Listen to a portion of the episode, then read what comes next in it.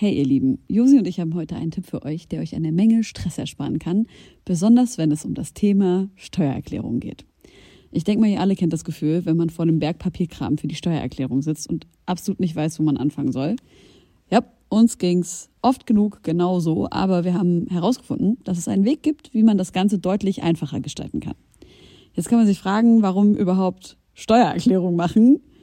Ja, also, abgesehen von der gesetzlichen Pflicht gibt es einige gute Gründe dafür. Zum Beispiel könnt ihr mit der richtigen Herangehensweise sicherstellen, dass ihr keine Steuerrückerstattung verpasst und euch sogar Geld zurückholt, das euch zusteht. Taxfix macht es möglich, die Steuererklärung in kurzer Zeit und ohne großen Aufwand zu erledigen. Ihr müsst euch dabei keine Gedanken über komplizierte Steuerformulare oder Fachbegriffe machen. Also einfach und stressfrei die Steuererklärung mit Taxfix erledigen und das Thema vom Tisch haben. Ladet jetzt die App herunter oder besucht taxfix.de. Und mit dem Code HOME24 könnt ihr als NeukundInnen 5 Euro sparen. Hey ihr Lieben, bevor die neue Folge losgeht, wollen wir euch kurz darauf hinweisen, dass es in dieser Folge nicht um die Situation in Palästina und Israel gehen wird.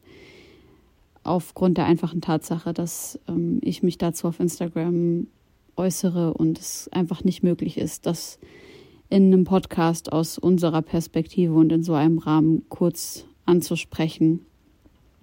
Wir möchten euch darum bitten, immer tagesaktuell weiterhin informiert zu bleiben, die Augen nicht zu verschließen, alternative Stimmen zuzulassen von denen, die eben nicht in den breiten deutschen Medien vorkommen. Und wir wollen euch darum bitten, an Ärzte ohne Grenzen, die in palästinensischen Gebieten tätig sind, zu spenden, denn die Gelder sind vielerorts wahnsinnig knapp und die medizinische Versorgung ist nicht gut. Und ähm, wir machen das auch. Wir spenden im Zuge dieser Folge 1000 Euro an Ärzte ohne Grenzen für Palästina. Und ja, wir wünschen euch trotzdem viel Spaß mit dieser kleinen Folge mit Berkan. Wir haben uns ein bisschen Zeit genommen, um einen kurzen Moment gemeinsam abzuschalten. Wir hoffen, ihr könnt es auch. Nun, da die Nacht hereingebrochen ist und sich der milchig sanfte Vorhang des Mondes über die Altbauten der Hauptstadt gelegt hat, möchte ich euch einladen. Ermöglicht durch euch höchst selbst, geschätzte Homegirls und Homeboys, geschätzte Homegirls und Homeboys, geschätzte Homegirls. Herzlich willkommen zu einer neuen Folge Homegirls. Ich sehe in zwei wunderschöne Gesichter. Es ist 9 Uhr am Morgen und ich begrüße mit aus tiefstem Herzen meine Co-Moderatorin Helene. Moini. Und unseren Gast. Vier Jahre ist seit seinem letzten Album her, wenn ich mich nicht verrechnet habe. Er ist auch der König am Saxophon. Wir haben uns schon hundert Male in Kreuzberg getroffen und lustige Nächte miteinander verbracht. Und nein, er schüttelt schon mit dem Kopf. Weird. Herzlich willkommen, Berkan. Hi. Nee, also ich, ich kann nur nicht mit Komplimenten einfach umgehen. Das, deswegen habe ich den Code. Vielen Dank für diese süße Anmoderation. Endlich bist du da, Berkan. Seit vier Jahren Penetration, Nerverei. Ich schreib dir alle drei Monate gefühlt Berkan. Lack jetzt schick endlich. Jetzt mach endlich. Wollten wir nicht letztes Jahr schon die Folge produzieren? Ein auf Ja, sicher, seit vier Jahren, seit dein letztes Album. Ich wollte gerade sagen, du willst ja auch seit vier Jahren irgendwie mal was Neues droppen. Ich so. erzähle auch schon, ich erzähle auch seit drei Jahren, dass dieses Jahr das Album fertig wird. Von daher, das, Und alles wird zerrissen. Seit, seit 2016 wird in diesem Jahr alles zerrissen. was wird zerrissen? So kritikmäßig, meinst du? Nein, nein, nein, im Sinne von, weil du immer das Album angekündigt so, ah, hast. okay. Dieses Jahr wird die Szene gefickt, dieses Jahr wird Rap gerettet. Der klassische Takeover. Was trinken wir zum frühen Morgen, Freunde? Ich habe einen grünen Tee und ich habe eine selbstgemachte Smoothie Bowl, die ich mir gerade noch zusammengeschüttet habe. Ich hoffe, es ist nicht so laut, wenn ich die esse. Ich habe einfach so eine Discounter-Wasserflasche. Ich hoffe, das ist okay für euch. Das ist die gute Saskia Ich wollte keine Werbung machen. Hast du schon gefrühstückt? Mm-mm. Ich frühstücke eigentlich erst so gegen Mittag. Das ist gut, das ist so Intervallfasten-Style. Habe ich jetzt ein Dreivierteljahr lang durchgezogen, aber ich habe gerade gar keinen Bock mehr. Aber gleichzeitig nehme ich auch sofort wieder zu, weil ich keinen Sport mache. Deswegen, ich muss ein bisschen, ich, ich muss, ich muss eine Lösung finden. Ich trinke zurzeit äh, Chirvan Prasch. Das ist so ein Mousse aus der Frucht Amla. Meine Freundin Desiree, eine ayurvedische Beraterin und äh, auch generell so eine heilende Person einfach. Ihr könnt ihr auf Instagram folgen. Wild Mindful Woman heißt sie. Die hat mir das empfohlen, weil ich übelst einen schlechten Energiehaushalt habe. Das heißt also irgendwie, wenn ich so, Oh. wenn ich so drei, vier Stunden arbeite, bin ich danach halt direkt schon übelst müde und kann danach gar nichts mehr machen. Und sie hat halt gesagt, ich soll einfach einen Löffel davon in so Hafermilch reinpacken am Morgen und das trinken. Und das ist ultra krass, was das für einen Unterschied macht. Und was ist dein Rabattcode? Und ich möchte wissen, wonach das ungefähr schmeckt. Ist das süß? Ist das bitter? Das ist halt so ein Mousse aus einer Frucht. Okay. Das hat also erstmal so einen, keine Ahnung, marmeladigen Touch Ja, vielleicht. ist auch Smoothie Und dann- eigentlich. Mm, Am nee, Ende gar des nicht. Tages. Nee, das ist wie so eine ganz dicke Marmelade. Und dann ist da Ghee mit drin, also geklärte Butter, Honig und ganz viele indische Gewürze. Und ich glaube, das dominierendste indische Gewür äh, das dominierendste Gewürz, was drin ist, ist Zimt und Kardamom, die beiden. Die schmeckt man krass raus. Also es schmeckt eigentlich ganz geil, muss ich sagen. Nur ich habe ein bisschen das Gefühl heute, dass meine Hafermilch so einen Tag vor kaputt gehen ist. Deswegen bin, deswegen bin ich mir nicht so Ungeil. ganz sicher, ob ich das jetzt erst weiter trinken soll oder Da bin ich ganz paranoid. ich auch. Es ist so also einen komischen Beigeschmack gerade.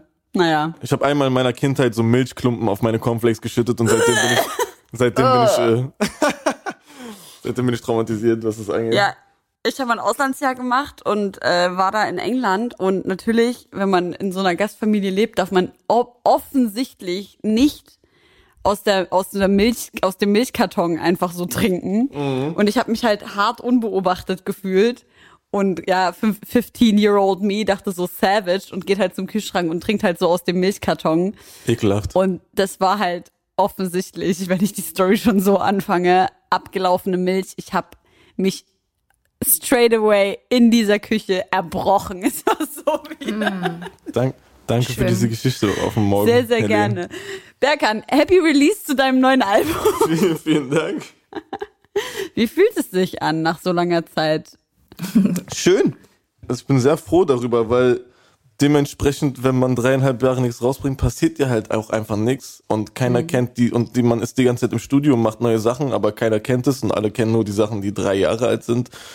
Jetzt im Nachhinein merke ich, wo so, keine Ahnung, sowas wie hier dieser schöne Podcast wieder losgeht, denke ich so, ja, okay, davor hatte man so nichts zu tun einfach, beziehungsweise nichts, weißt du, also als ob ich jetzt wieder eine Daseinsberechtigung hätte oder so. Kann ich Ähm, voll verstehen, was du meinst. Äh, ist auf jeden Fall cool, ja. Deswegen ist das Influencer-Life so gut, weil man die ganze Zeit Output hat und deswegen sind InfluencerInnen mittlerweile auch sehr viel bekannter teilweise als MusikerInnen, die übelst krass sind, weil der Output halt einfach ein ganz anderer ist. Ja, und auch ein ganz anders, es ist so viel einfacher konsumierbarer natürlich. Absolut. Vielleicht, äh, vielleicht sollte ich auch einfach Influencer werden mit so einem Nebenprodukt Musik, mal kicken. Wie war denn der Schaffensprozess? Hast du jetzt die ganzen dreieinhalb Jahre daran gearbeitet oder hast du die ersten zweieinhalb Jahre Eier geschaukelt und dann ein Jahr geballert? Ich will noch eine Frage dranhängen. Was ist der älteste Song auf Oh, dem das ist eine Album? gute Frage. 1991 ist der älteste Song, der ist aus dem Frühjahr 2018. Tschüss. Also drei Jahre. Äh, Dreieinhalb vier- Jahre. vier- 2000, Oder? ja doch, drei Jahre, genau. Es war, war ungefähr diese, muss ungefähr diese Zeit 2018 gewesen sein, wo ich den angefangen habe. Ähm, also ich war erstmal 2018 bis äh, Frühjahr 2019 voll viel auf Tour. Ich hatte Frühjahr 2018 zwei Vorgruppen, dann eine Festivalrutsche, dann eine eigene Tour, dann nochmal noch mal eine Tour, nochmal eine Festivalrutsche. Und das ist, da habe ich schon allein gar keinen so Dings gefunden. Da habe ich gar, bin ich, Für Alligator und für Nee, das war Frühjahr 2018 war Prinz Pi und Bowser Tour gleichzeitig. Ah, Dann eine gute Festivalrutsche, dann eigene Tour, die super war. Dann Frühjahr 2019 war Herbert Grönemeyer, das ging auch relativ lang. Und noch eine Festivalrutsche. Und da, und dazwischen bin ich gar nicht so in so einen Arbeitsfluss reingekommen. Und auch zwischen den Touren waren immer so einzelne Extra-Projekte noch. Wir hatten damals diesen Song mit Tour und Joy, äh, der irgendwo zwischen zwei Touren war. und Wieder So. Kind. Genau, genau. Ich glaube, der ist 100 pro schon auf der Playlist. Kein Scheiß, ich glaube, das ist einer deiner stärksten Songs. Ja. Danke. Ich liebe diesen Song. Vor allem ist das aber eigentlich ein Mercedes-Benz Werbesong gewesen oder sowas? Äh, ja, also du hättest jetzt auch einfach nicht erwähnen können, diesen kleinen Fakt, aber ja. Es ist ja auch überhaupt nicht erwähnt in diesem Lied, aber das ist halt Spaß. so ein krasser Song. Produziert von Tua, richtig? Genau. Und du und Joy am absolut abreißen auf diesem Track. Ja, wir müssen den unbedingt. Das ist der erste Song. Wir können den hochschieben. Erste Song, den ich auf die Playlist packen will heute. Wieder Kind, Jordan Alani featuring Berkan oder andersrum und Tour an der an der Maschine. Und Tour hat den auch mitgeschrieben teilweise, ja. Ach jeden so, okay. Ja. Ja, geil. Und wie ist ähm, Herbie privat? Äh, Sehr, sehr höflicher, netter Mensch. Ich dachte, sehr hübsch. Hübsch ist er auch. Erzählt manchmal ganz lustige Geschichten auf jeden Fall, ja. Also war, war ein gutes Arbeiten mit ihm. Ja, also wir haben jetzt nicht also 24-7 miteinander abgehangen, und so, aber es war alles sehr angenehm, ja. Es Ja. war alles cool.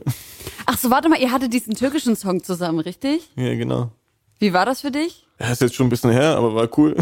Im Sinne ist, von so. ist natürlich sehr, ist natürlich so eine Art, äh, ist, ne, ist natürlich eine Ehre, so, so wenn man Ja. es so sieht, ne? Dann, das Ding daran ist auch mehr so das Symbolische, das so hat, natürlich, ich glaube, für viele Leute so eine Art Ritterschlag dann, wenn so Ja, Herbert das Grönemeyer ankommt und sagt, okay. Vor allem, und vor allem genau, dass er euch angefragt hat und ihr wahrscheinlich auch alle halbwegs gut drauf wart, als er angerufen hat und so meinte, ja, hat Bock, wie geil ist es? Äh, Schon, natürlich, man hat sich geärgert, gefühlt, aber trotzdem war ich so, ey, das ist immer noch ein deutscher äh, Liederschreiber, so, es könnte auch, also deutsche Popmusik ist jetzt nicht mein Favorite Genre. Und deswegen war ich jetzt, ich, ich, ich, war, ich war jetzt nicht so, ja, machen wir auf jeden Fall, sondern wir waren so, ey, das ist Herbert Grönemeyer, wir treffen uns auf jeden Fall mit dem und hören uns an, was der, was der davor hat. So, das war so das Feeling, aber der Song war dann auch ganz cool, deswegen ist, äh, Habt ihr den dann auch zusammen gespielt auf der Tour oder warst du nach dem Vording raus? nee, nee, ich war im, auch in die Hauptshow mit integriert mit dem Song. Ja, geil. Ja, ja, ja. Mega. Ey, weil wir gerade auch über 1991 gesprochen haben, übelst äh, saugeiler Song, den würde ich vielleicht auch auf die Playlist packen. Also Ey, die Playlist dieses, dieses Mal wird Die ist selten so voll. gut, ey. Oh Gott. Spaß. Ja. Normalerweise ähm, packen wir irgendwie so zwei Songs von den jeweiligen Künstlern, die bei uns zu Gast sind, auf die Playlist, aber dieses Mal wird's auf jeden Fall viel mehr. 1991 will ich unbedingt draufpacken. Äh, sehr, sehr nices Video. Und da spielt auch jemand mit, den ich kennengelernt habe, als wir uns zum letzten Mal gesehen haben in irgendeiner Kneipe Hakan, Ach oder? so, ja, wenn er da war, dann also spielt auf jeden Fall mit, ja. Ja, ja, wir waren einmal am Schlesi in dieser Kneipe mit ihm und äh, Hans. Und da habe ich ihn kennengelernt und da haben wir schon Mucke ausgetauscht und gequatscht und so. Und als er jetzt mit seinem Hit Jan Josef Liefers halt dein gottverdammtes Maul um die Ecke kam, dachte ich so? Was ist das Wie Geil, denn? ey. Ich habe ihn anderthalb Jahre nicht gesehen und jetzt kommt er mit diesem Brecher zurück. Was ist das für ein Song? Ich kenne ihn nicht. Also dazu muss man kurz vielleicht erzählen. Hakan ist, äh, ist ein kreativer Typ mit einem wunderschönen Lockenkopf. Und der hat unter anderem eine so eine äh, Emo-Core-Band, die heißt Cora Winter, kann ich sehr empfehlen. Super nice Musik, aber macht auch so Hip-Hop, Metal, alles gemischt, so solomäßig. Da heißt er Haxan. Letztens hat er getweetet, Jan-Josef Liefers halt dein gottverdammtes Maul. Und der nächste Tweet war, was wäre, wenn ich aus meinem vorigen Tweet einen Song gemacht hätte? Und es gibt so ein eine Minute TikToks- TikTok-Song von ihm, wo er Nein. der heißt Jan-Josef Liefers halt dein Gottverdammtes Maul und der ist tatsächlich sehr gut, ja. Ich habe es gerade nicht auf äh, Spotify gefunden, leider, sonst hätten wir den ja es gibt, können. es gibt es nicht auf Spotify ganz bewusst, aber es, äh, man Traurig. kann's- auf Bandcamp kann man den, glaube ich, runterladen umsonst oder gegen Spende oder so Scheiß. Apropos Jan-Josef Liefers, diese unsägliche, dumme Kackaktion, äh, wie, hieß, wie hieß die noch gleich? Alles dicht machen. Alles dicht machen. Ja. Ich sag dazu gleich, ich habe mir das nicht reingezogen, weil ich hatte nur so ein bisschen den Wirbel darum mitbekommen und das hat einfach, ich dachte, okay, das klingt wie was, wovon ich auf jeden Fall ekelhaft schlechte Laune bekomme und deswegen habe ich mir einfach nicht angeguckt. Ich kann nicht, ich kann, ich kann nicht mitreden. Wir, die A-Promis der Nation, lehnen diese Z-Promis der Nation ab. Ja, Ey, vor ja, einem Monat, einen Monat zu spät. Ich möchte gerne eine Sache dazu sagen. Ich checke nicht, warum deutsche SchauspielerInnen zu 80, wenn nicht sogar 90 Prozent, alle übelst kacke reden. Wie meinst du das? So geschwollen oder was? Ich habe ich hab das, ja, ich hab das ja nicht geguckt. Na, warte mal, ich muss jetzt mal irgendwo hier einen Text finden. Ähm, belebend und antiseptisch. Wisst ihr, was ich meine? ja, so deutsches Theater halt irgendwie. Das sind das, sind das, so dass die, dass die kein richtiges S aussprechen können, sondern die ganze Zeit so sprechen. Halt deine scheiß Schnauze! Ich krieg die Grenze, Alter. Das, ist ein, das ist ein emotionales Thema für Helene auf jeden Fall. Ja, schon. Kein Scheiß, ich kann mir Filme nicht angucken, in denen Leute so sprechen. Ich sage halt das, was jeder sagt, ich gucke halt kaum deutsche Sachen. So. Aber, So cool. aber ja, natürlich, ja. aber ist äh, egal, darüber reden wir nochmal in anderthalb Jahren, wenn ein sehr krasser Film rausgekommen ist.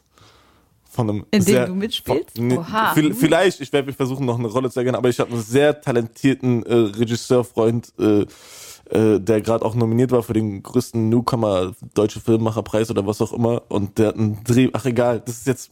Weißt du, was mir gerade auffällt? Was denn? Äh, Dings, Ratars Leben wird ja jetzt ver verfilmt. Geil. Und Alter, du wärst der perfekte Ratar.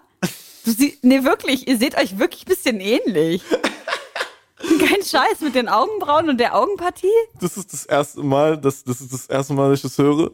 Ich, ich würde auf jeden Fall den jungen Katar spielen, wenn der Film cool ist.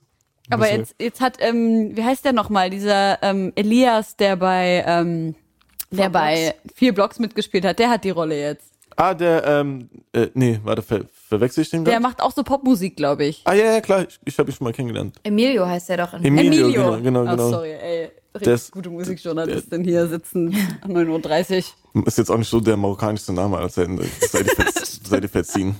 Ja, es ist auch echt alles ein, alles ein bisschen früh heute.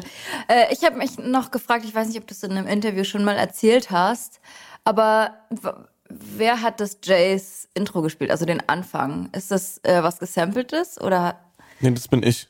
Das ist so äh, mit so einem mobilen Rekorder bei meinen Eltern aufgezeichnet, weil da steht das Klavier, was ich Mega. früher... Was auch so ein bisschen, so ein bisschen verstimmt ist. So, so leicht, ne, aber... So ganz bisschen. Aber Ja. so nice. Ja, genau, genau, genau. Ich wollte halt, dass es echt klingt am Anfang, deswegen habe ich das äh, Ist auch fantastisch geworden. Ja, vielen Ja, Dank. man merkt auf jeden Fall so die Mucke, die du hörst. Ich meine, das ist natürlich jetzt kein Geheimnis, äh, was du so hörst, vor allem nicht für mich, die wir, wann, Berkan und ich haben, ich muss mal gucken, wann das eigentlich war, irgendwann 2019 gesagt, weil wir uns immer so Musik hin und her geschickt haben und es war so sinnlos irgendwie, weil man gar nicht hinterhergekommen ist, das alles zu hören, haben wir gesagt, wir machen jetzt eine gemeinsame Playlist.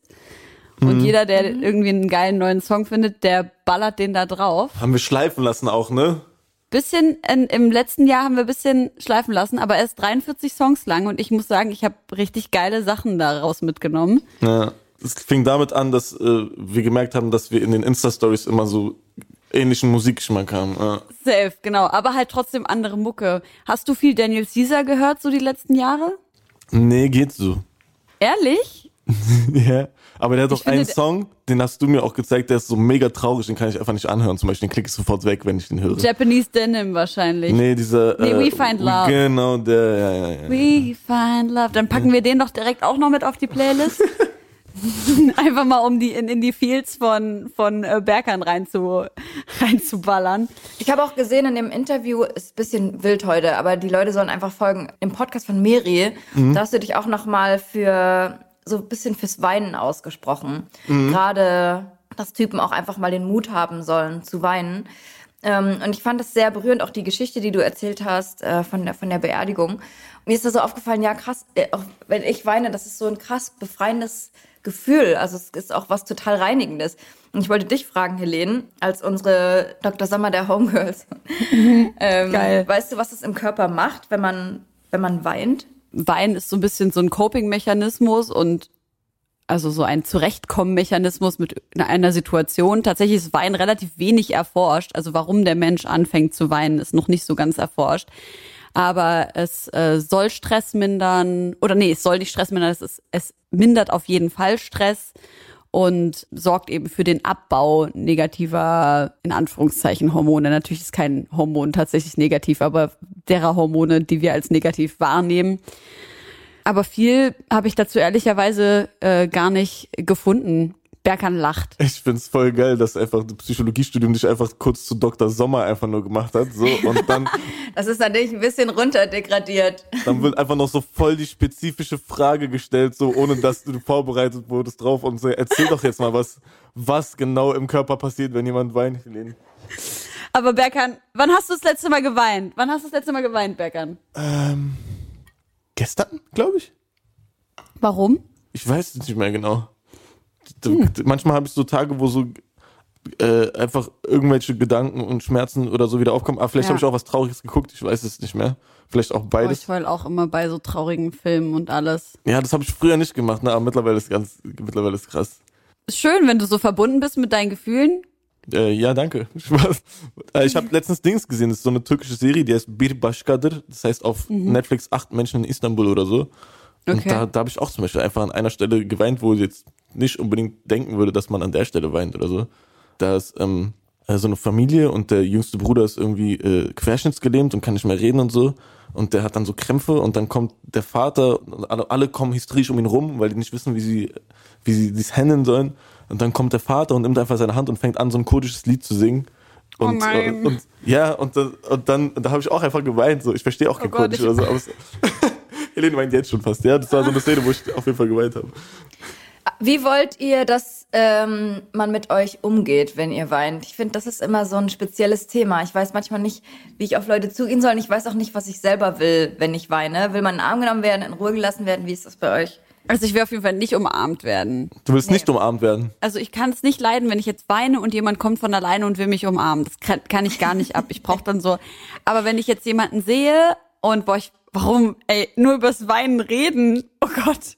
Huh. Du hast mich richtig gecatcht mit deiner Story. Alter, was ist los? Huh. Siehst du, jetzt weiß ich schon wieder nicht, was ich machen soll. Soll ich dich jetzt in den Arm nehmen? Nee, auf keinen Fall, auf, auf keinen Fall Helene umarmen, wenn sie weint. Hast du gerade gehört? Naja, aber, oh Gott. Äh, ich glaube, ich bin schon, ich glaube, ich, also ich habe, glaube ich, so das Bedürfnis, wenn jemand weint, den einfach in den Arm zu nehmen, aber gleichzeitig ist dann so ein Ding, wer weint, wie nah steht man der Person. Wenn jetzt, es ist ja auch schon passiert, dass so Leute, die du flüchtig kennst, vielleicht so ein bisschen anfangen zu weinen und du denkst, scheiße, ich kenne diese Person auf jeden Fall nicht gut genug, um sie jetzt einfach in den Arm zu nehmen. Was mache ich jetzt? True. So, aber ich glaube, ich bin so jemand, ich glaube, so eine Umarmung ist immer ganz äh, heilsam, glaube ich. Ja. Kann auch befreiend sein. Ich gebe auch, wenn es so Videos gibt oder so mit, wo jemand weint und es geht nicht sofort jemand hin, der diese Person umarmt, kriege ich meine Macken. Weil ich denke, kann bitte jemand diese Person umarmen jetzt? Ich, also ich muss halt auf die Person dann zugehen, die irgendwie am Start ist. Was ich halt schön finde, ist so ein, so ein Hand hinhalten und gucken, ob der, die Person, die weint, die jetzt nimmt. Und wenn man dann merkt, okay, die Person sucht jetzt diese Nähe, kann man dann natürlich auf die Person, wow, kann man dann natürlich irgendwie mehr auf die Person zugehen. Aber ich finde zum Beispiel diese Situation irgendwie selber schön, halt umgeben zu sein von Menschen, wo man halt weiß, dass wenn man weint, man selber zu denen hingehen kann und einfach so eine Umarmung abverlangen kann, so. Bei mir wird's halt schnell hysterisch, so. Ich, ich, ich weine halt selten so still und so bisschen. Also wenn ich halt manchmal weine, dann ist es halt so richtig so ein So richtig. so richtig so schreien weinen, so mit keine Luft mehr kriegen, ja, krass. so weine ich meistens. Außer wie jetzt, wo eigentlich gar nichts ist. Und bei dir, Josi, wie weinst du so? Was, wirst du dann in den Arm genommen werden? Ist, Ähm, nee, ich glaube, ich will auch nicht in den Arm genommen werden. Ich bin auch nicht so krass der körperliche Typ. Also ich bin vor allem auch niemand, der so mit Freunden sich ständig so im Haar krault und so. Das ist nicht mein, nicht mein Turn. Wirklich. Ja, aber es gibt ja, und ich finde es voll süß, ja, wenn man so eine körperliche Beziehung auch zu seinen Freunden oder zu seinen Geschwistern oder so hat. voll. Aber äh, wenn ich mir vorstellen würde, mein Bruder würde mir mal so kuschelig durchs Haar wuscheln, so würde ich. Geh weg. ähm, ich weine schon auch relativ viel, würde ich sagen, und finde es auch äh, sehr befreiend. Also ich habe da auch gar kein Problem damit, ständig und überall zu heulen, wenn es sich anbietet. Ich habe dich noch nie heulen sehen. Hast du mich schon mal heulen sehen, Josi? Ja. Echt? Ja. Wie aus der Aber vielleicht- Pistole ja, ich weiß auch noch in welchen Situationen, aber eher also auf dem Bildschirm halt, nicht persönlich, ne? Auf dem Bildschirm? Na hier, jetzt per Skype oder so. Was? Ich dachte jetzt, dass ich jetzt das erste Mal geweint habe, gerade in der, Fol- in der Homegirls-Folge. Oder ich habe mich immer getäuscht. Ich weiß noch, dass ich auf Festival mal Josi, habe. Josi dachte immer im Stillen so, oh, Helene weint gerade, aber ich sag einfach Ja, aber nichts es- dazu. Es war gar Obwohl, nicht du, obwohl so. du gar nicht geweint hast. Ja, Okay. Ich dachte zum Beispiel bei der Mauli Steiger Folge. Worüber haben wir da gesprochen? Da war gerade der Anschlag in Wien, glaube ich, oder so. Ja, Und auf jeden, zumindest so einen sehr krassen Kloß im Hals. das safe. Aber dass ich so, ich erinnere mich gerade gar nicht Also ich an habe, irgendwas. glaube ich, keine Träne gesehen. Ich, ich, das ist sehr wild, weil ich dachte, okay, hat sie geweint, als Mauli gerade über Clown oder Steiger über Deutsche Wohnen in eigenen gesprochen Nee. hat. Aber Ja, das wäre geil. Ähm, nee, aber ich saß bei denen mit im Studio und wir hatten dich per, äh, dich per Skype dran. Naja, whatever. Ähm, ein bisschen aus dem, aus dem Nähkästchen Aus dem geplaudert. Ruder gelaufen. Ich habe einen neuen Reiskocher. Mein Kumpel Yannick ähm, hat mir, Yannick Nolte, Top-Fotograf, folgt ihm auf Instagram. Ähm, wir haben letzte Woche darüber gesprochen, dass ich keinen Reis kochen kann. Ich muss von mir wirklich selber behaupten, ich bin eine wirklich gute Köchin. Aber Reis kochen fällt mir schwer. Also einfach nur so weißer Reis ohne gar nichts. Ich kann richtig gut Reis braten, aber Reis kochen kriege ich nicht auf die Kette. Also Helene ist erstmal most supportive Podcaster aller Zeiten. Das ist jetzt schon der vierte Mensch, den du heute, glaube ich, outgeschautet hast oder so.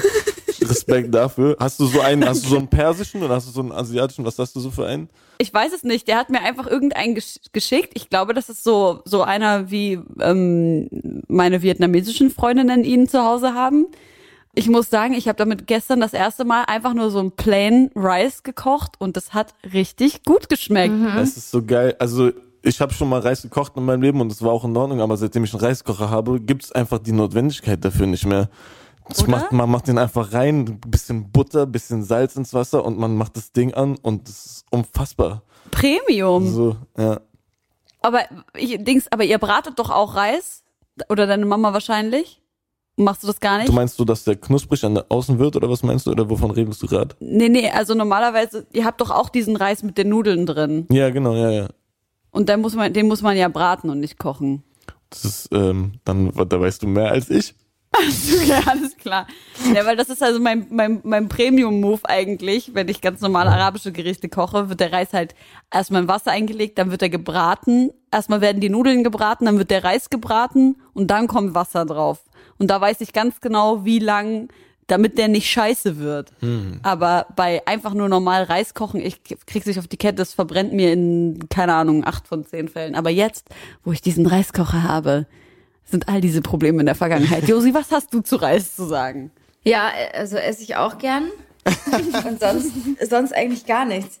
Nee, äh, Kochen, Essen steht auch irgendwie gerade hinten dran. Ich habe so ein bisschen die Hoffnung, dass das Leben jetzt wieder losgeht und Konzerte und Mucke und so diese Phase, wo ich zu Hause jongliert und gemalt und geschaffelt habe und gekocht habe und Bananenbrot, das soll Oha. jetzt langsam der Vergangenheit angehören.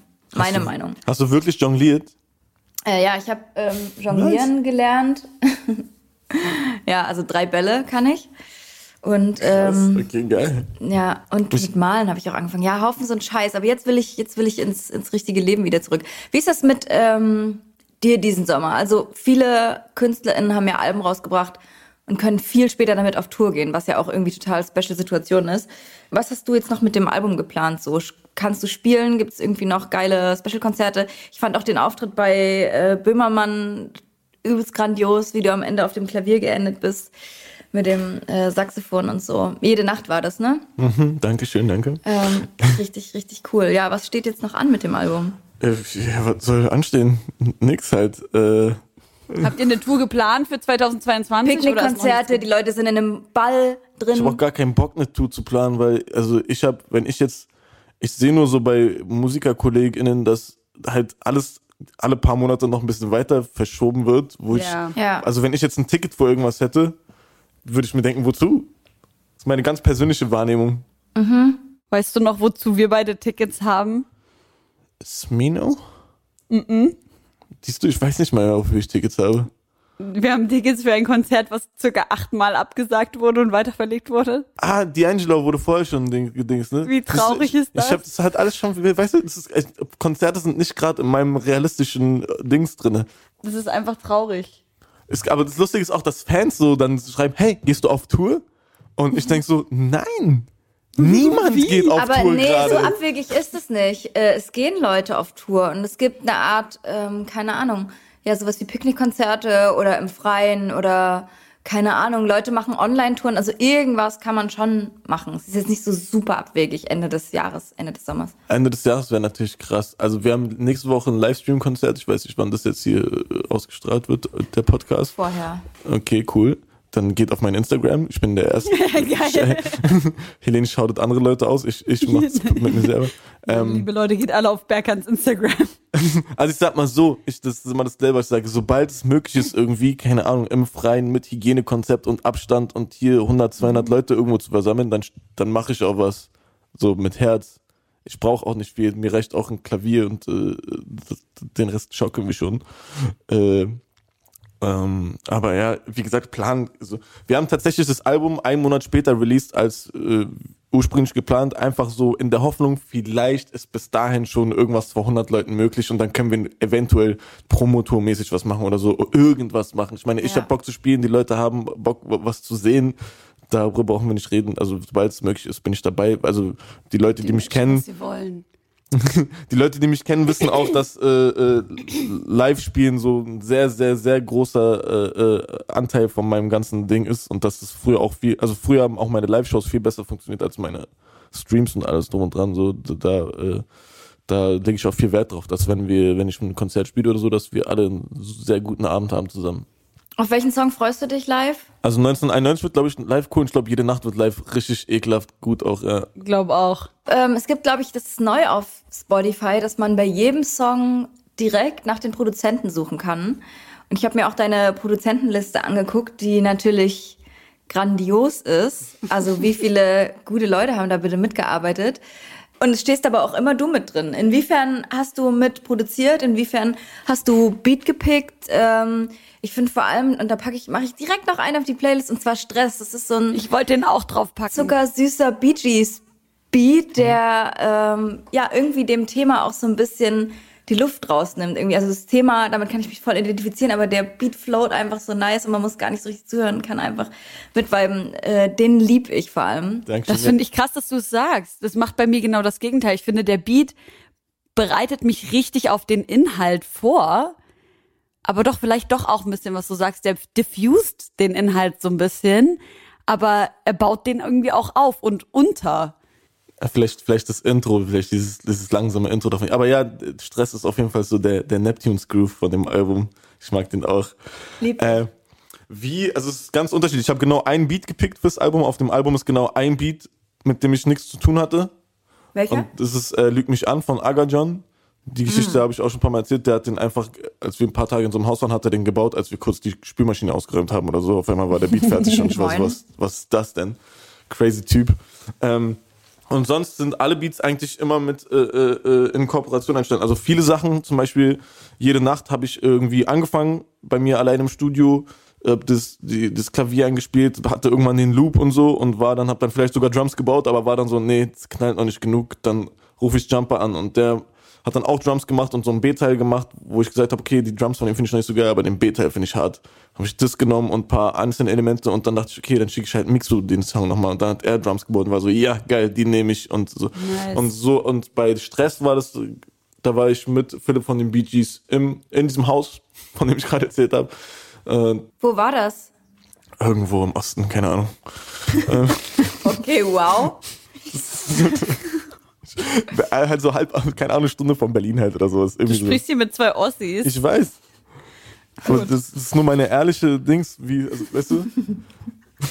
Aber war das so ein Haus, wo schon so Studio-Equipment drin stand? Also ich frage nur aus nee, reinem gar eigenen nicht. Das, Interesse. das war so ein Airbnb irgendwo Okay. in, an irgendeinem See. Wir haben Boxen und alles Mögliche mitgenommen. Mhm. Da habe ich mit den Akkorden angefangen irgendwie. Da habe ich dieses Intro gemacht äh, mit diesen Rhodes-Akkorden und dann habe ich irgendwo diese Strings gefunden und dann diesen Groove gespielt und dann habe ich diesen Loop eingespielt und meinte, okay, das finde ich geil und dann hat Philipp und hat den Groove gemacht und die Beats und so und so und so ist es ganz oft entstanden, so ein Mischmasch einfach. Mega Ja. schön. Ja, Grüße gehen raus an generell, das ist das Shoutout an alle Producer und Producerinnen. Folgt denen. Du hast letztens auch getwittert, ähm, eins deiner Hobbys ist random Wikipedia-Artikel lesen. Ja, auf jeden Fall. Oh mein Gott. Let's do this. Vor, ich, ich liebe diese. Wir hatten mal so eine Kategorie, dass wir mit den Künstlern Wikipedia-Artikel auf Faktencheck äh, durchlesen. Hast du deinen, bist du an deinem selber mit dran? Hast du den selber geschrieben, den Artikel? Ach so, nee, habe ich nicht. Nee. Ich glaube, ganz am Anfang meiner Karriere hat man mein Management eingeschrieben, aber der wurde dann wegen Irrelevanz gelöscht. Oh Mann. Und dann, ich finde, bei Wikipedia hört man, liest man auch ganz oft draußen, dass es jemand geschrieben hat, der nicht unbedingt so äh, professionell schreibt. Aber was hast du gelernt? Was war das Wildeste? Auf Wikipedia? Ja, was du gelesen hast. Oh, das weiß ich jetzt nicht mehr. Einfach, du klickst einfach so random durch. Also manchmal habe ich so, kommt irgendwo aus irgendeinem der Ecke meines Unterbewusstseins so ein Interesse für ein Thema her, wo ich mich dann so anfange reinzulesen. Mhm. So, äh, ganz oft sind, sind so geschichtliche Sachen, keine Ahnung, wo ich denke, Okay. wie, was war denn das Osmanische Reich überhaupt? Und dann bist du auf einmal, Gott weiß wo, keine Ahnung. Ähm, aber manchmal, ja, äh, ich, ich glaube, auf meinem Wikipedia-Artikel steht was ganz Lustiges. Und zwar bei meinem ersten Album haben wir noch eine Akustik-CD reingepackt und die habe ich aus Spaß einfach L'acoustique oder so genannt, weil es geil klingt. Also ich habe nicht mal geguckt, ob das französische Wort richtig ist. Ich, wollte, ich hätte es sogar geil gefunden, wenn es falsch wäre, aber es war es nicht. Und ich glaube, da steht, dass da französische Versionen von meinen Songs drauf sind. Was natürlich nicht stimmt. Geil. Ich Ich schaue gerade. Das Das ist natürlich nice. Ich sehe es auf jeden Fall nicht, aber wir können ja ganz kurz den Faktencheck machen, wenn ihr bereit seid. okay, Klar, sofort. Berkan wuchs in Berlin-Kreuzberg auf, true. Besuchte die Otto-Welz-Grundschule, Das steht da drin, ne? Stimmt auch. Ja. wechselte nach der vierten Klasse auf ein humanistisches Gymnasium. Und äh, ist es eigentlich so, dass man hier bis zur sechsten hätte? Weil ich habe gelesen, du hast auch Klassen übersprungen. Äh, man hätte bis zur sechsten gemacht, normalerweise die Grundschule, ja. Und ja, die, hat der einfach zwei Klassen übersprungen? nee, nee, nee, du bist dann auf, also es gibt, die meisten Gymnasien fangen ab der siebten Klasse an, aber es gibt halt Gymnasien, die halt ab der fünften Klasse schon anbieten, mäßig. Aha, Das war okay. das. Aber ich also du hast eine Grundschulklasse übersprungen. Ich habe die zweite Klasse übersprungen, ja. Why not? Oh, es fühlt sich so bescheuert an, sowas zu erzählen, oh Gott. Ja, Zweite Klasse, heftigste Klasse. ja ist mir auch. ich finde es irgendwie sweet einfach. Und clever, so, ist doch cool. Äh, Ein Jahr gespart irgendwie, um geile Mucke zu machen. Was ist ein humanistisches Gymnasium und was ist ein unhumanistisches das Gymnasium? ist eine gute Frage. Ich habe ehrlich gesagt keine Ahnung, aber ich musste so Latein und Altgriechisch halt lernen. Also man musste auch Altgriechisch oder Latein als Leistungskurs belegen und man hatte alle zwei Wochen Samstagsschule bei uns. Was? Absolut, absolut menschenfeindlich, wenn ihr mich fragt, Alter. Das ist null humanistisch. Finde ich auch. Die Leute sind geschockt hier bei deiner Homegirls. Vater und Mutter sind als Drogentherapeut bzw. Diplompädagogin tätig. Ja, das hast du ja auch schon ein paar Mal ja, das erzählt, stimmt, dass, das, das, ja, das stimmt, genau. dass das true ist und dass sie Wert auf deine musikalische Ausbildung legten. Und du hast mit sechs Klavieren angefangen und mit neun das Saxophon. Ja, stimmt, glaube ich, ja. So war es bei mir auch. Wie geht das, Alter, wenn man alle zwei Wochen noch in die Schule gehen muss, auch am Also, guck mal, Samstag? meine Schule, alles, was ich gerade erzählt habe, ist absolut schrecklich, aber meine Schule hatte einen Vorteil von meinem Leben. Man konnte montags nach länger bleiben und ein Instrument lernen. Geil. Und dann habe ich halt Saxophon gelernt. Dann gab es halt auch eine Schul-Big Band, so, so einmal für Anfänger, einmal für ein bisschen Fortgeschrittene und einmal so die Profi-Big Band mit Nice. noch einer anderen Schule zusammen und so. Aber ich bin nur bis zur Mitte gekommen, weil irgendwann keinen Bock mehr gehabt. Aber da voll viel gelernt im Nachhinein. So, wenn das nicht gewesen wäre, dann wäre meine Schule absolute Katastrophe gewesen. Aber das ist das Einzige, wo ich sage, okay, wenigstens habe ich das noch mitnehmen können. Geil. Und hattest du auch so eine Phase, wo du dann keinen Bock mehr auf Instrumente hattest? Ja, na klar, das war dann Weil wenn man so so. früh anfängt, ist es doch. Also ich habe dann mit so 14, 15 wahrscheinlich war das wahrscheinlich so irgendwie, wo man dann aufgehört hat damit und so und nicht mehr hingegangen ist und hier und da. Ja. Ja, fühle ich komplett. Und dann, wenn man irgendwie wieder Mitte 20 ist und denkt, geil, ich habe damals echt geile Instrumente gelernt, damit kann ich jetzt super gut Musik machen. Mega. ja, bei mir war das auch so, ich glaube, so mit Ende, Ende, wie sagt man das, Ende 10? Ja, genau. So, beim Musikmachen halt, dachten wir, okay, machen wir hier mal ein Saxophon rein, so auf den, oder auf der Bühne Mega. halt, dann spielen wir halt noch ein bisschen Saxophon daneben, so. Wir haben, wir waren mal als Crew aufgetreten, so zu acht oder so. Ja. Boah, wir waren einmal beim SAE Jam Session und da, äh, das ist so ein deutschlandweiter Rap-Contest gewesen. Dann gab es mal Städteentscheidung und dann gab es Nord-, Süd-, West- und Ostentscheid. Und dann waren wir äh, und in Halle. Äh, und, und zweite Du sind so sagst eine. es schon wieder mit so einem Unterton. Weil äh, Finde da auch. eine Gang, eine Rap-Crew aus Hoyerswerda war. Das war, glaube ich, so eine Nazi-Rap-Crew Oh, oder scheiße. so. Und wir haben uns, so, Unsere Liebsten. wir haben uns sofort verpisst. Danach. Oh, scheiße. Einfach mal wieder der Osten, einfach mal wieder stabil. Ja, Hoyerswerda. Hm. Liegt, glaube ich, neben Cottbus und da hat ja äh, Audio 88 letztens auch einen sehr treffenden Song drüber gemacht, den man bestimmt auch auf unserer Playlist finden kann. Wollen wir das Freundinnenbuch mal machen? Das ist ja, das reicht sich so ein bisschen die Hand gerade mit dem, was hier vorgelesen wird, oder? Das stimmt. Wir sind eigentlich auch, ähm, es geht nur noch um die musikalischen Werdegang. Das würde ich sagen, hört man einfach in deiner Diskografie nach. Ähm, der letzte Fakt ist, dass du Architektur studiert hast. True? Zu Ende? Bachelor habe ich gemacht. So mit Ach, Tschüss. mit Ach und Krach, aber es ist eigentlich ein Wunder, dass ich den Aber bestanden beendet. Und wann hast, wann bist du fertig geworden? Oktober 2013 war das, glaube ich. Wie alt bist du? Hä?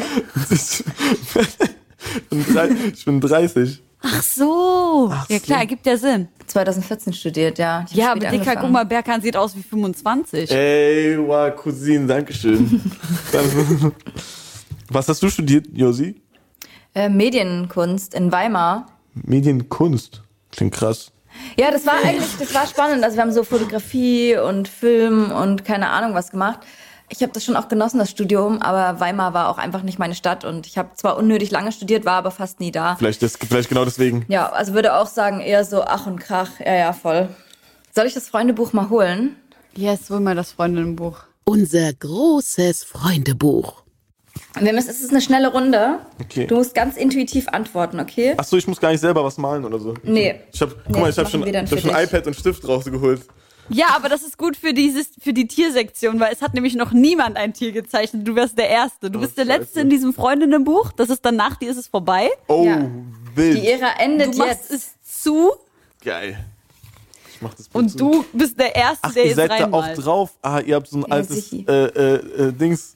Es ist so richtig so eine. Poesie. Okay, äh, okay, ja, krass. genau. Okay, pass auf. Ähm, Name, Berkan. Wohnort, Berlin. Beruf. Musiker. Das wollte ich mal werden. Stuntman. So gefällt mir das. Das würde ich meinem 15-jährigen selbst heute raten. Äh, du bist übertrieben cool und hübsch. Mach weiter so. Vor allem, Das würde ich ihm raten. Guter Ratschlag. Du bist Mit so mal sehr hübsch. schlechtes Selbstvertrauen und Selbstwertgefühl mein Nein, Leben nein, nein, lang. bleib hübsch. Mega. Ähm, mein tollstes Erlebnis. Das habe ich mich auch gefragt, weil da sind so viele Karriere-Highlights auch bei dir. Was war vielleicht das, das, Da, das daran habe ich noch gar nicht gedacht. Mein tollstes Erlebnis, so viele tolle Erlebnisse gehabt in meinem Leben. Wie soll man sich da entscheiden?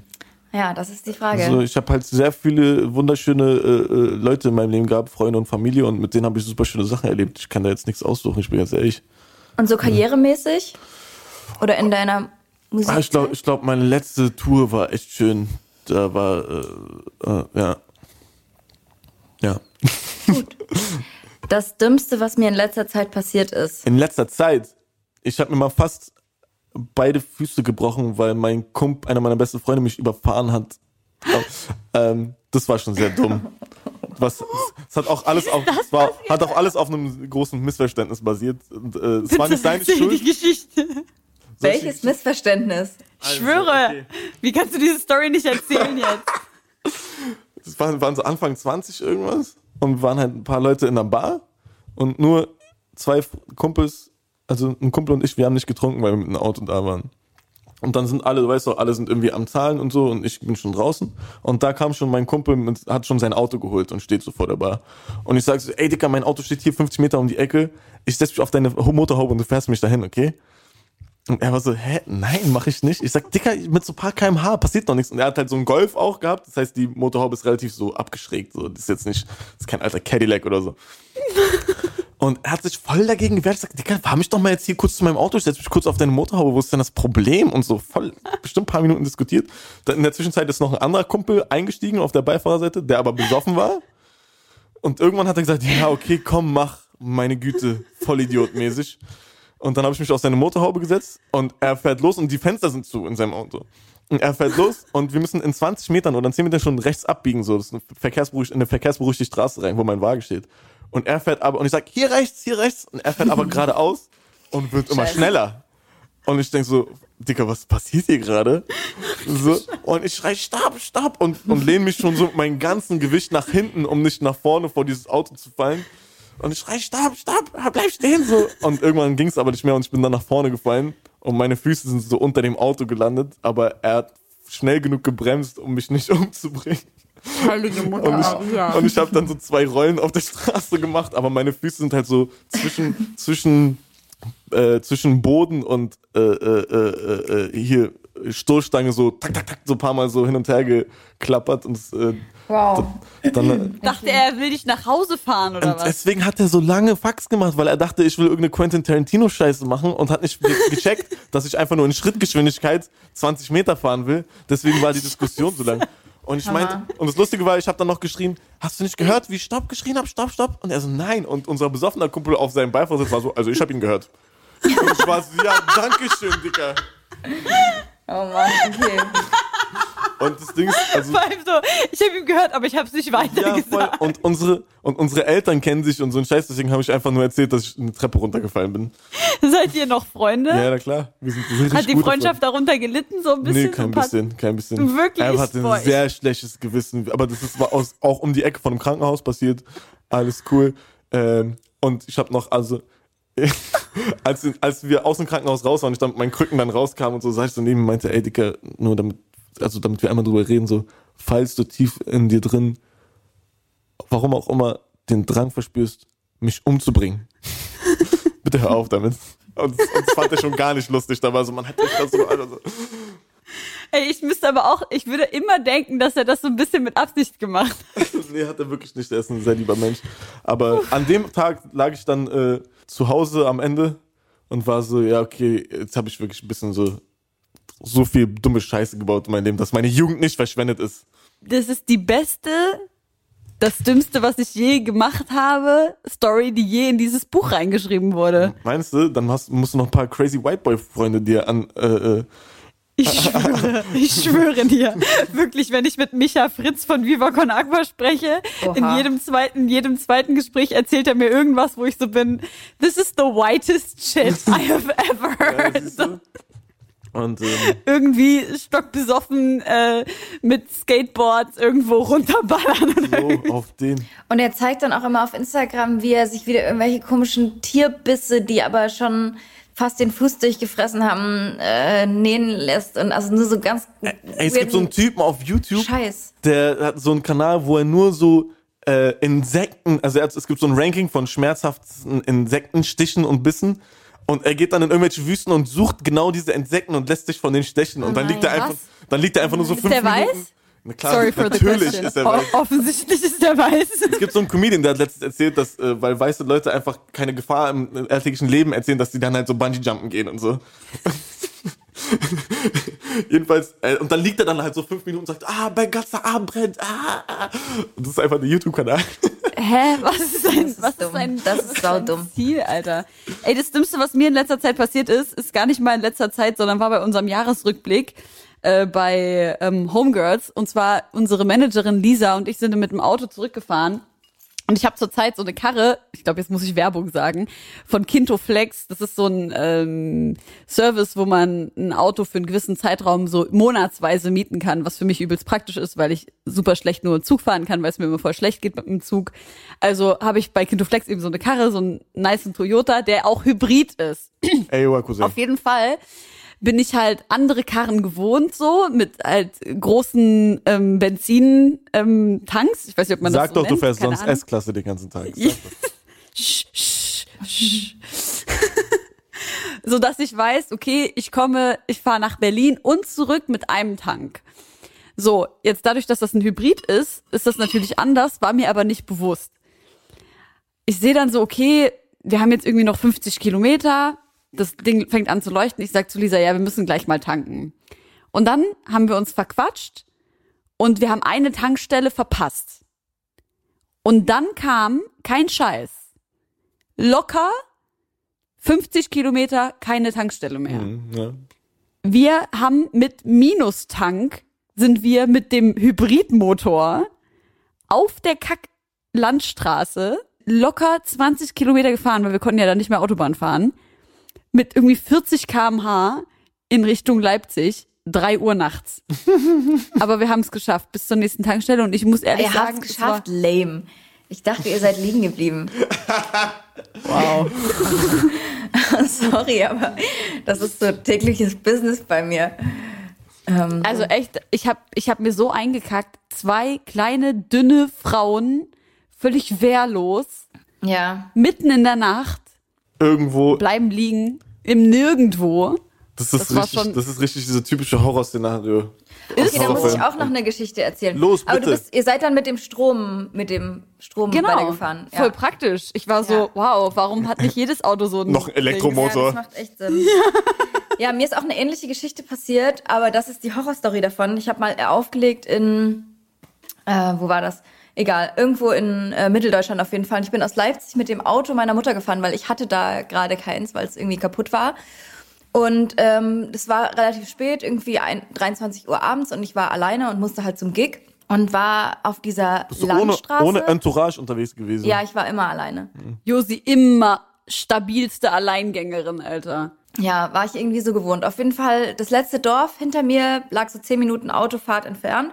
Und das nächste auch nochmal 10, 20 Minuten oder so habe ich halt auf dem Navi gesehen. Ich war auf so einer Landstraße und fahre plötzlich in so eine, in, ja, es war schon so eine Landstraße, aber es war halt rechts und links nur Wald und es gab nicht mal Straßenbeleuchtung.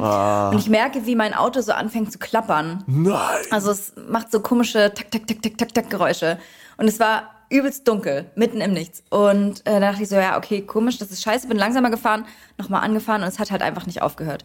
Da bin ich rechts rangefahren, ähm, weil ich konnte nicht weiterfahren. Irgendwas war halt richtig komisch und es war wirklich stockdunkel. Also ich war mitten im Wald, es gab keine Beleuchtung und die nächsten Dörfer und Städte waren richtig weit von mir entfernt.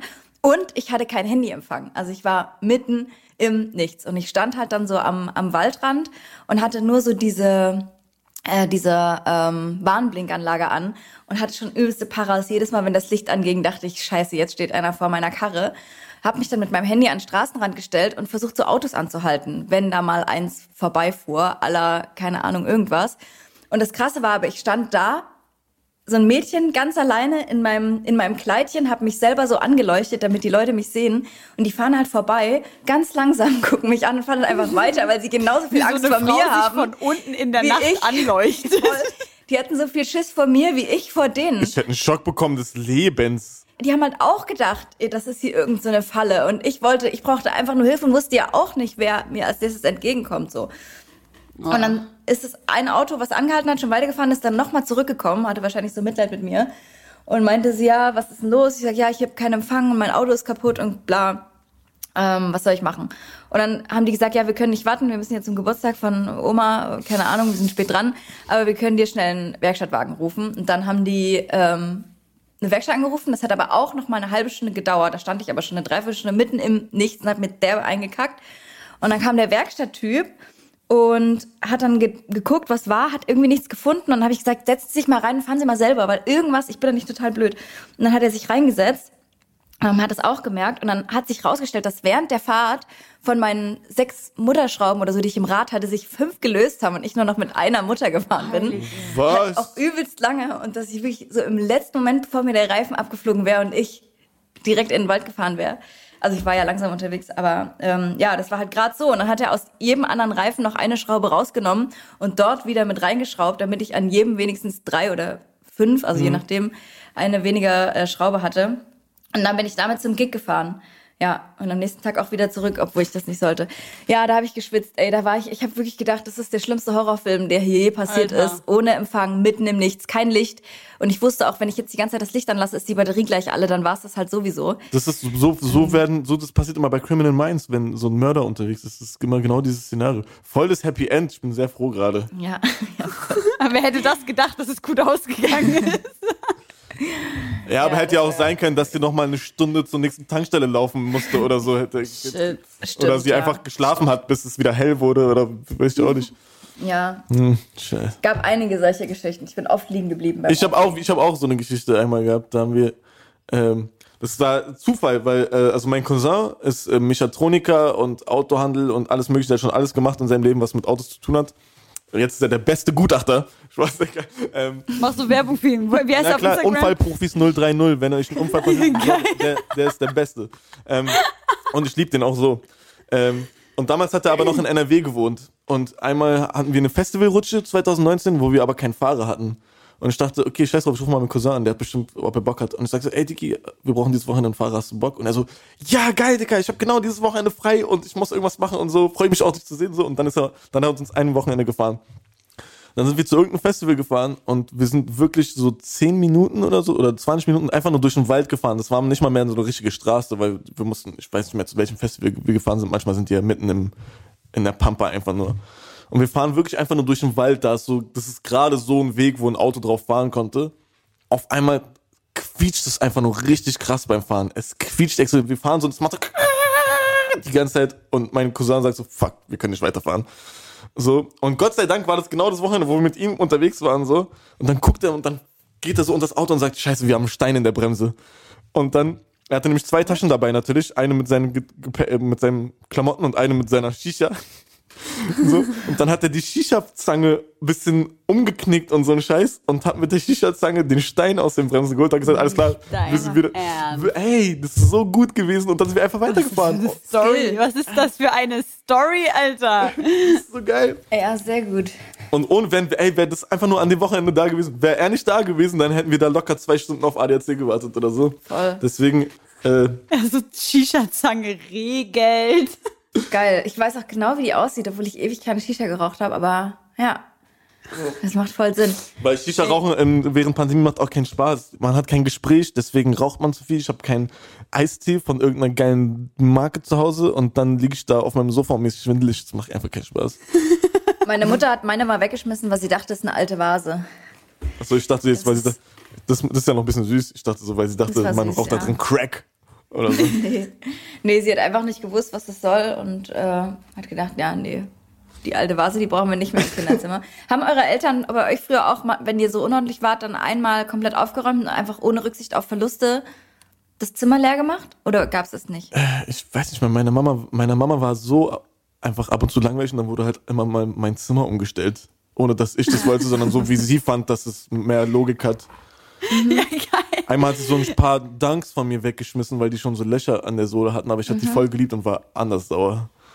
Ja. Ey, das ist echt so eine typische Mom-Sache, so kaputte Kleidung wegschmeißen, die man übelst liebt. Ich habe letztens geträumt, ich habe, glaube ich, in so einen Mittagsschlaf gemacht. Ich habe geträumt, ich wache vor einem Mittagsschlaf auf und bei mir sind frisch geschlüpfte Entenküken und ein Babyesel. Und ich war natürlich anders glücklich. Es war wirklich das Beste einfach. Und dann bin ich irgendwie wieder eingeschlafen, dann bin ich wieder aufgewacht und ähm, dann kam meine Mutter und sie so, ja, ich habe die weggeschmissen, weil ich dachte, du brauchst die nicht mehr. Wow! Oh Gott. Oh mein Gott, was hat deine Mama alles weggeschmissen, als du klein warst? Ich muss gerade echt drüber nachdenken, aber eigentlich fällt mir nichts Explizites ein, aber anscheinend äh, genug, um mich so zu traumatisieren, dass ich denke, dass sie meinen Babyesel wegschmeißt. Oh Gott, na, wenn du den nicht mehr gebraucht hast, ja. Meine Mama hat auch so manchmal so Klamotten von uns einfach so an irgendwelche Verwandten verschenkt oder so. Vielleicht hat sie auch den Babyesel in die Heimat geschickt, da brauchen die den mehr oder so, keine Ahnung. Arnold Schwarzenegger hat einen Esel und zwei Maultiere und ich glaube, das Wie ist ist absolut es? mein Life-Goal. Ja, er hat einen guten Instagram-Kanal, wo das äh, auch äh, gezeigt wird. Also 10 von 10 Profilempfehlungen einfach. Ja. Arnold Schwarzenegger. Ich find's auch so süß, wie die auch mit ihm so frühstücken und so. ja. Mega cute. Okay. Wollen wir weitermachen im Freundinnenbuch? Hast du Leg- schon ist ein bisschen abgedreht? Passiert es immer? Ich höre kaum Podcast. Passiert es immer? dass- Immer. okay, cool. Immer. Lieblingsrapper oder Lieblingsrapperin? Wow, fuck. Fuck! Lass mich mal kurz überlegen. Ja. Also früher war ich absoluter Clips-Fan, ne? Aber seitdem Pusher solo unterwegs ist, ist er voll langweilig geworden. Äh, Big Daddy Kane fand ich früher immer unfassbar hart. Jetzt muss ich mich entscheiden, oder was? Bitte jetzt, ja. Es ist auch die Entscheidung, ähm, sagt dann auch was, welcher Künstler der einzige ist, den du für deinen Rest des Lebens nur noch hören darfst. Das, das, da, sowas fick ich gar nicht. Das ist so, das ist so ich hasse auch diese Ultimatumsfragen. Würdest du lieber äh, oder das, so, wo beides absolut katastrophal ist, wo ich denke, Dicker, ich will gar nichts davon, lass mich in Ruhe. Ey, dann lassen wir das, äh, oder nennen zwei, oder wir lassen es frei. Ich will dich hier nicht. Unentschlossen. Ich weiß, ich weiß nicht. Es gibt so viele, ich kann für mich nicht für einen entscheiden. Das ist gar kein Problem für uns. Oder Das würde eine. ich gerne können. Das würde ich gerne können. Äh, äh, äh, ein Kickflip. Mit einem aus dem Fuß, also aus dem Stand? Oder mit dem Skateboard? Was ist denn ein Kickflip ohne Skateboard? Na, ich dachte, dass man ähm, so einen Flickflack nach hinten, dass man das auch ohne Skateboard machen kann. Nee, ich Backflip. meine einen Kickflip auf dem Skateboard. Richtig, okay. Mhm. Das werde ich auch noch schaffen in meinem Leben. Daran glaube ich auch. Danke. Ähm, zeichne jetzt dein Lieblingstier, beziehungsweise kannst du es zeichnen, wenn wir fertig sind? Ja, okay. Ich glaube, ich würde so, ein, so versuchen, so einen Jaguar zu zeichnen oder so. Ich finde, diese, die sind so anmutig, diese Tiere. So diese Raubkatzen sind so, die haben so eine Erhabenheit. Das gefällt Da mir. bin ich sehr gespannt, wie du das umsetzt. ja, bin ich auch. Ähm, die letzte Frage ist mein größter Wunsch. Mein größter Wunsch. Ja. Sagen Leute sowas wie äh, äh, ein äh, Fiat Panda oder sagen die Leute sowas wie Weltfrieden? Eher Weltfrieden. Beides schon passiert. Ja, stimmt. Man erkennt daran auf jeden Fall, wie egoistisch die Leute sind. Also mein größter Wunsch ist, dass, äh, die, ja, dass, dass es allen gut geht. Ja, das ist schön. Bist du Kommunist? Äh, ich würde ich bestimmt, ja. Ja, sehr gut. Ey, ich habe die schönste Nachricht meines Lebens gestern bekommen. Schreibt mir eine Followerin. Helene, eigentlich war ich immer grün, aber durch dich bin, werde ich immer linker und ich werde vor allem immer radikaler. Danke. Und ich war so, ja! Es gibt einen ganz guten Film dazu, den wir gestern geguckt haben. Der ist ganz neu bei Netflix. Und Morgen die ganze Welt ist ein deutscher Film und man denkt die ganze Zeit, oh oh, das kann einfach nicht gut werden. Das muss super cringe sein. Dieser Film ist auf jeden Fall eine Empfehlung, wenn man Bock hat, äh, sich zu anzuschauen, wie man sich so radikalisiert und äh, wie man wie man auch in so eine antifaschistische Aktivitätengruppe reingerät. Helene Fares hat mich radikalisiert. Habt ihr von diesem Film gehört? Nee, noch nicht, aber ich habe ihn jetzt gerade in dem Moment zu meiner Liste hinzugefügt bei Netflix. Auch von einer krassen Regisseurin. Ich fand ihn echt für einen deutschen Film ganz gut. Reden die Leute da alle so? Nee, nee, gar nicht. Geil. Der ist von 2020. Die Regie Julia von Heinz. Eine Jurastudentin schließt sich einer antifaschistischen Gruppe an und gerät immer in immer gefährlichere Situationen, die zuletzt auch vor Gewalt nicht Halt machen. Das klingt mir so ein bisschen wie, dass die Medienlandschaft nochmal darauf hinweisen möchte, dass auch die äh, Linken äh, total gefährlich sind. Ist das so ein bisschen Hufeisenmäßig? Was? Null. Okay, cool. Ich hatte gerade mega Schiss beim Vorlesen zu verkacken einfach. Du musst das einfach ein bisschen so sprechen, dann machst du einfach gar keine Fehler mehr. Friends, ich würde sagen, wir sind schon am Ende unserer Sendung. Berkan, du musst noch mal ein, zwei Songs auf die Playlist packen. Dann ähm, äh, würde ich gerne von Charlotte Day Wilson featuring Sid the Kid äh, Take Care raufmachen, weil der Song super Nice. hart. Ähm, und ansonsten muss ich mal gucken, was ich so höre in letzter Zeit. Sag mal, Charlotte Day Wilson ist auch die erste, die in unserer Playlist drauf ist mit dem Work-Song. Ja, ja, genau, genau. Und als ich später den neuen Song entdeckt habe, habe ich erst ein bisschen gebraucht, um zu checken, dass die das ist. Ja. Ja. Und dann machen wir noch ein, äh, äh, dann machen wir noch Got to Get It von Cisco rauf. Geil. Weil das damit, damit das Wetter gut wird und dann. Ich habe irgendwie acht, acht Songs von Berkan auf die Playlist gepackt. Okay, äh, ich mache noch andere Songs. Und zwar Materia mit Paradise Delay ähm, featuring DJ Cozy. Ähm, super geiler Song. Ähm, für Toni und Edgar Wasser, Das Leben ist so dumm, möchte ich auch mit draufpacken. Mit Backing Vocals von Micha von Clan und arrangiert am Ende von Mine. Äh, dann von Mine auch ein Song mit ähm, Sophie Hunger. Der Song heißt Hinüber. Und natürlich die 100 Berghand-Songs, die wir auch schon draufgepackt haben.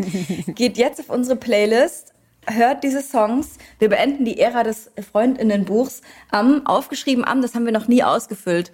Was ist denn heute? 12. Mai. Und ich möchte noch eine Hausaufgabe an unsere Homegirlies mitgeben, sich den Podcast von Luisa Neubauer 1,5 Grad reinzuziehen. Zum Beispiel die Folge mit Stefan Rahmsdorf fand ich mega eine ganz große Podcast-Empfehlung. Denn darüber würde auch mein Wissenschaftsfakt handeln, den ich aber mit in zwei Wochen transferiere auf die nächste Folge. Und in diesem Sinne, liebe Freunde, ist euch nicht aufgefallen, dass ich aussehe wie alle Charaktere aus unsere kleine Farm in einem heute? Ich habe Kenne das nicht. Kleine Flammen habe ich, also Okay. habe ich keine Erinnerung dran. Ich weiß noch, dass es gab, aber mehr auch nicht. Sorry. Aber du, aber du hast ein sehr cooles Blumenmuster an heute. Das kann man auf jeden Fall kurz. Aber sehen die Leute das? Nee, ne? Doch, keine Ahnung. Irgendwann später. Was gibt's noch so äh, Serien mit so landbäuerlichen Charakteren? So ein Heidi? bisschen, ja, stimmt. Oder die Kinder vom Süderhof oder so. Kenne ich auch nicht. Two Broke Girls. Okay. Die haben doch so ein Pferd. Ja, das stimmt, aber das ist wirklich gar nicht, was ich kenne. Bäuerlich einfach. Leute, die Sendung geht Okay. bergab. Äh, vielen Dank, Berkan, dass du dabei warst. Danke für die Viel, Einladung. viel, viel Erfolg mit dem neuen Album. Wir freuen uns auf alles, was kommt und vor allem auf baldige Live-Shows inshallah. Und dann äh, sehen wir uns in zwei Wochen wieder, alle Zuhörenden und dich, Berkan, hoffentlich ganz bald in Real Life. Dankeschön. Bye! Ciao. Ciao.